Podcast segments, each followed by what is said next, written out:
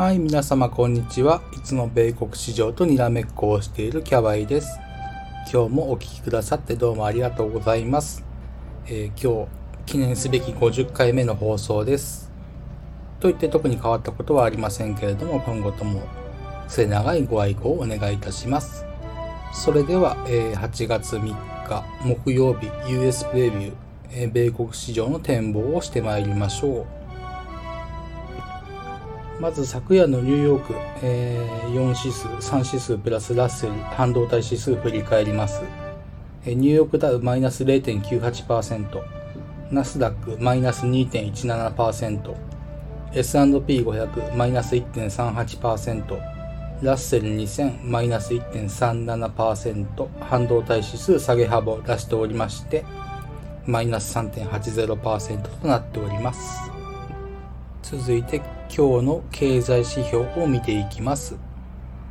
まずユーロ圏6月の卸売物価指数いわゆる PPI の発表が予定されております。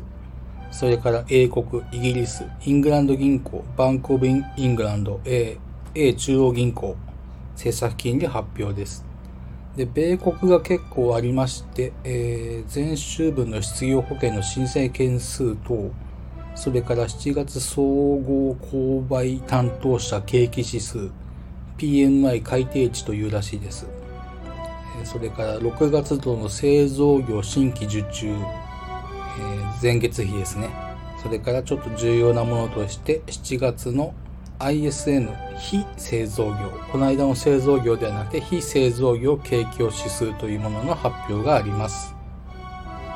それから、えー、メガテックの決算も控えています。えー、明日の朝になりますね。Amazon、Apple、えー、これらが控えています。あと気になったところではモデルナ、mRNA、それからスクエア、SQ、え、パワーインテグレーテッドだったかインテリジェンスだったか忘れましたけれど、POWI、半導体銘柄ですね。こういったところが予定されています。ちょっと駆け足で説明しましたけれども、振り返りたい方は、えー、放送の概要欄でご確認ください。で今夜の見通しとしては、えー、昨日それなりにインパクトのある作業をしましたけれども、うん、戻りはあってもいい。ただし、上値は、えー、限定的と見ています。理由といたしましては、もちろんメガテック、アマゾン、アップルの決算を控えていることや、明日の雇用統計ですね。その前に大きく動く理由があまり見当たらないように思います。つまり上も下も限定的とは見ていますけれども、え特にナスダック、え仮に下げ幅を出せば今後のあり方に強く影響をしてきます。明日の放送でも触れますけれども、今日よりも明日が大事です。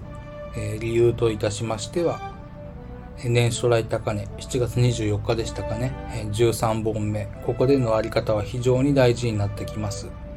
全体感としてはそういったところでしょうか。他気になるものとして、金利、特に10年債見てますけれども上昇局面にあるように見えます。